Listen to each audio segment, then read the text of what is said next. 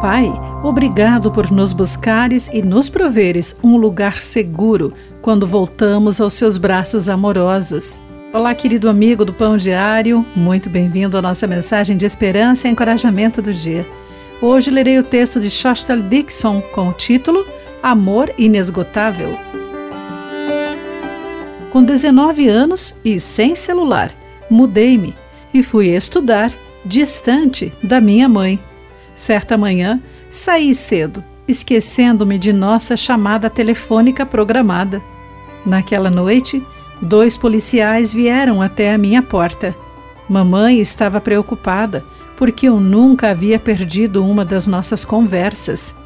Depois de ligar repetidamente e receber o sinal de ocupado, ela procurou ajuda e insistiu que me checassem.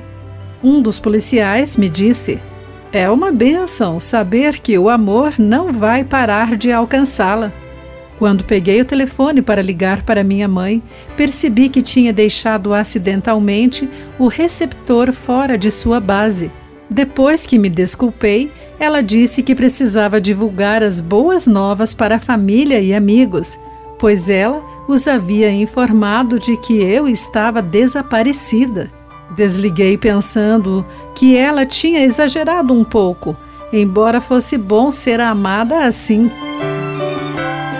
As Escrituras revelam uma bela imagem de Deus que é amor e é compassivo com seus filhos errantes.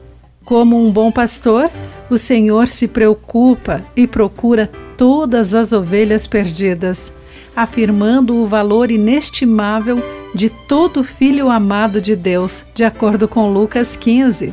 O amor nunca para de nos procurar e nos busca até que voltemos para o Senhor. Podemos orar por outras pessoas que precisam saber que o amor, Deus, nunca deixa de buscá-las também. Querido amigo, saber que Deus o busca continuamente em amor o encoraja?